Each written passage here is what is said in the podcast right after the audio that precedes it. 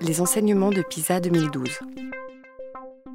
On va passer maintenant un peu sur des sujets plus proches de ce qui se passe sur les apprentissages des élèves, parce que l'inégalité de destin, c'est aussi les inégalités d'apprentissage. Alors, PISA, c'est euh, cette grande enquête de l'OCDE qui mesure les compétences des élèves de 15 ans révolus, révolus, donc ça veut dire qu'ils ont 16 ans au moment où ils passent, dans trois grands domaines, la compréhension d'écrit, la culture mathématique et la culture scientifique et technologique. PISA existe depuis 2000, c'est une enquête de l'OCDE qui porte sur tous les pays OCDE, plus d'autres maintenant, 65 pays au total, et qui a lieu tous les trois ans. Donc le dernier PISA a eu lieu en 2015 et les résultats seront en décembre 2016, euh, dans deux mois. Ça sera en sciences. Et tous les ans, on fait passer, tous les trois ans, on fait passer les trois domaines, mais il y a une discipline qui est majeure. Là, c'était les maths, parce qu'on peut la comparer, parce que les items sont construits pour qu'on puisse comparer à 9 ans d'intervalle. Un coup, vous, faites, vous voyez, vous faites les maths en 2003, puis vous reprenez des items qui vous peuvent comparer en 2012. Voilà.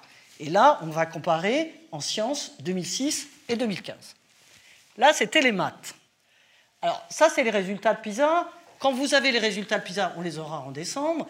La presse, c'est combien on est à PISA. Si on dirait les mômes, en rentrant, t'es combien? T'as combien, mais t'es combien? Ce qui n'a aucun sens. Hein. Je vous fais un petit peu de formation de maths. Je veux dire, un score, PISA, c'est un échantillon d'élèves. Quand on a un échantillon, on a une marge d'erreur. Voilà. Hein, c'est-à-dire que le score, c'est pas 512, c'est entre 500 et 525. Donc en fait, là, c'est tous les pays de l'OCDE. Vous avez en bleu foncé au milieu les pays qui sont qui ne sont pas différents du score de la France, d'ailleurs du score de la moyenne de l'OCDE. Il y a le Danemark, le Royaume-Uni, euh, le Luxembourg, la Norvège, etc. Ils ont des scores comparables. En bleu clair au-dessus, ils sont significativement avec des scores plus élevés. Les champions, c'est la Corée et le Japon. Et en dessous, vous avez des, scores significativement plus faibles. Sur ce graphique, euh, l'échelle de score, elle est comme ça, hein. elle est horizontale. Hein.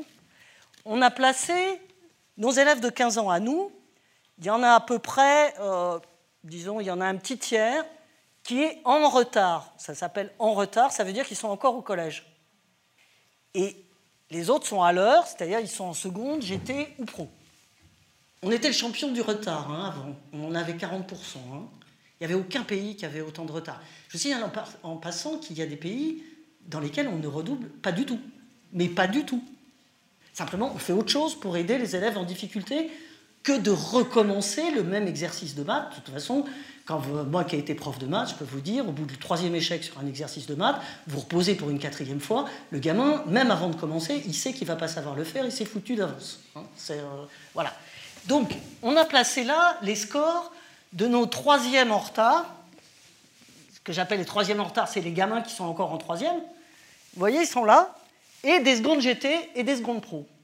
Eh bien, nos secondes GT, ils sont à la hauteur des champions de PISA, c'est-à-dire des Japonais et des Coréens. Et nos troisièmes en retard, ils sont à la hauteur du Mexique et du Chili. C'est juste pour vous dire que ce premier graphique montre que nous sommes le pays du grand écart. C'est juste pour vous dire aussi un truc très important, c'est que les moyennes de score, c'est intéressant, mais franchement, c'est comme une moyenne de classe. Ce qui est intéressant, c'est la dispersion. Les notes d'un élève, c'est est-ce qu'il a tout le temps 10 ou est-ce qu'il a de temps en temps 18 et puis 8 euh, ou 16 et puis, euh, et puis 4, euh, je veux dire, voilà. Et là, c'est la même chose. C'est-à-dire, notre score à nous recouvre une énorme dispersion et en particulier recouvre le fait que entre 2003 et 2012, en maths toujours, le pourcentage d'élèves en difficulté, c'est-à-dire niveau 1, sous le niveau 1 et niveau 1, a augmenté dans notre pays. Par contre, le pourcentage des très bons, il n'a pas diminué ni augmenté en termes statistiques. Hein. On a l'impression que oui, mais en fait, ce n'est pas significatif. Il est stable. Ce qui veut dire qu'on a tout autant d'élèves excellents, on a un peu plus d'élèves en difficulté, et c'est pour ça que ça tire, en fait. Mais surtout, dans PISA, il y a des questions posées aux élèves, des tas de questions sur euh, combien ils ont de livres à la maison, ce qu'ils font, euh, l'appréciation qu'ils donnent, euh, je veux dire, du métier de leurs parents, etc. Suffisamment riche quand même pour qu'on puisse créer un indice social, culturel et économique. Bon, je, relativiserai sur sa robustesse par rapport à des pays qui nous sont très différents quand même, mais il y en a qui nous sont proches hein, dans des pays. Et on peut mesurer comme ça l'influence, ou le déterminisme plutôt, de l'origine sociale, économique et culturelle sur la performance à PISA. Et donc on peut mesurer une notion d'équité dans un pays. Aucun pays n'est totalement équitable. Ça, c'est PISA 2003 en maths. Alors, vous avez deux axes. L'axe ici horizontal, c'est un axe d'équité, c'est-à-dire plus vous êtes de ce côté-là, plus vous êtes équitable. L'axe vertical, c'est un axe de performance. Plus vous êtes en haut, plus vous êtes performant dans le score. Donc là, vous voyez, vous avez trois pays en 2003 et, les deux axes, c'est la moyenne de l'OCDE. Hein. Ce n'est pas zéro. Hein.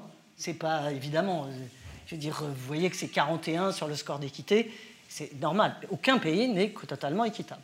Vous avez le Canada, la Finlande et l'Islande. Euh, évidemment, est, il est dans l'autre sens. Hein. C'est-à-dire, plus je vais par là, plus je suis inéquitable.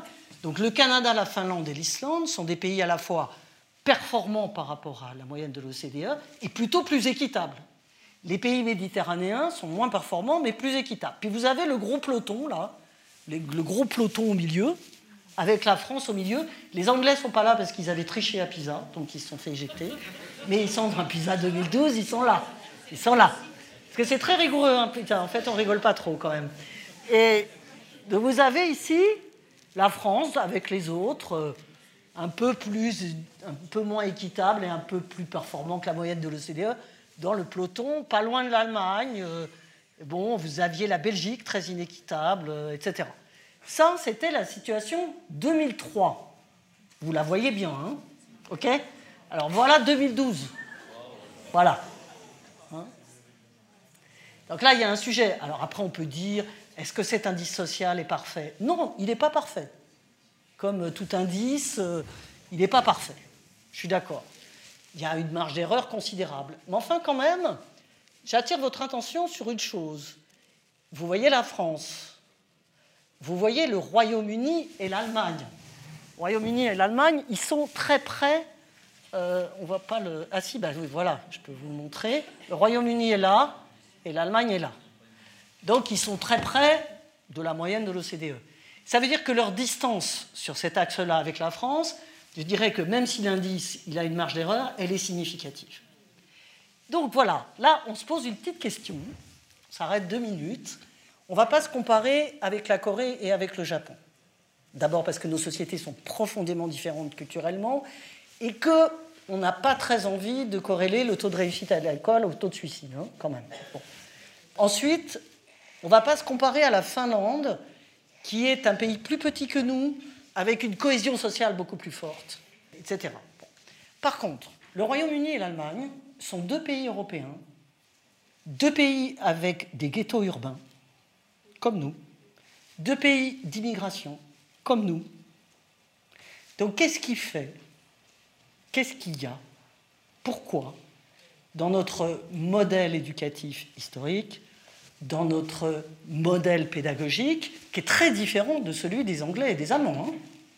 Qu'est-ce qui fait que nous sommes finalement aujourd'hui, grand pays développé, ghetto urbain, etc., inégalité sociale, euh, je veux dire, plus inéquitable en matière scolaire que ces deux autres pays Il y a plusieurs hypothèses. Euh, on a un modèle, surtout dans le second degré bien sûr, qui est un modèle de cours magistral, comme ce que je suis en train de faire en ce moment, c'est-à-dire que vous écoutez, hein, parce qu'il n'y en a pas un qui parle. Hein.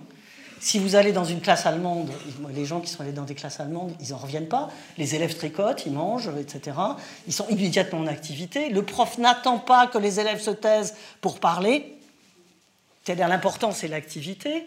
Au Royaume-Uni, la base, je veux dire, le modèle éducatif n'est pas non plus le cours magistral. Deuxième élément peut-être sur lequel il faut réfléchir, c'est que dans notre pays, l'erreur est une faute. avec tout ce que veut dire le mot faute, hérité quand même, hérité de, l'héritage de notre système éducatif qui rappelle celui des jésuites hein, quand même. Nous sommes les héritiers des jésuites dans notre système éducatif et dans notre école. Hein. Et l'erreur est une faute. Troisièmement, euh, par rapport à l'accès au savoir scientifique, nous sommes, je veux dire, nous avons un modèle, nous passons par le modèle avant d'en déduire un certain nombre d'applications, c'est-à-dire en clair, il faut être bon en maths avant tout. Je pense que le modèle germanique, lui, euh, je veux dire, on peut devenir ingénieur en étant passé par un système professionnel, c'est-à-dire en faisant le contraire, la technique d'abord et les sciences après. Et on sait assez fortement quand même que les sciences ont aussi progressé comme ça. Galilée était un technicien. Il faisait des lunettes de vue, pas de vue, mais de, je veux dire, voilà. Bon, donc euh, on a, toute une catégorie de modèles comme ça sur lesquels il faut qu'on s'interroge. Je ne sais pas si c'est ça ou pas, je n'en sais rien. Comme je ne sais pas pourquoi, on a vu des notions territoriales, pourquoi aujourd'hui la Bretagne est la championne de France de la réussite scolaire, aussi bien du peu de décrochage, etc. C'est certainement pas parce que, comme en Finlande, même s'il y a corrélation entre le taux d'alcoolémie et la réussite à l'école, ce n'est pas une causalité. Attention, corrélation n'est pas causalité. Mais bon, voilà. Alors, il y a des tas de livres là-dessus qui sont intéressants et qui ne parlent pas que de l'école d'ailleurs, qui parlent de sociétés qui se sont développées, qui ont une vision positive d'elles-mêmes, etc. Il y a des tas de choses. Il y a le catholicisme zombie de Todd et Lebras, enfin, il y, a, il y a plein de choses. Mais là, on a quand même un sujet.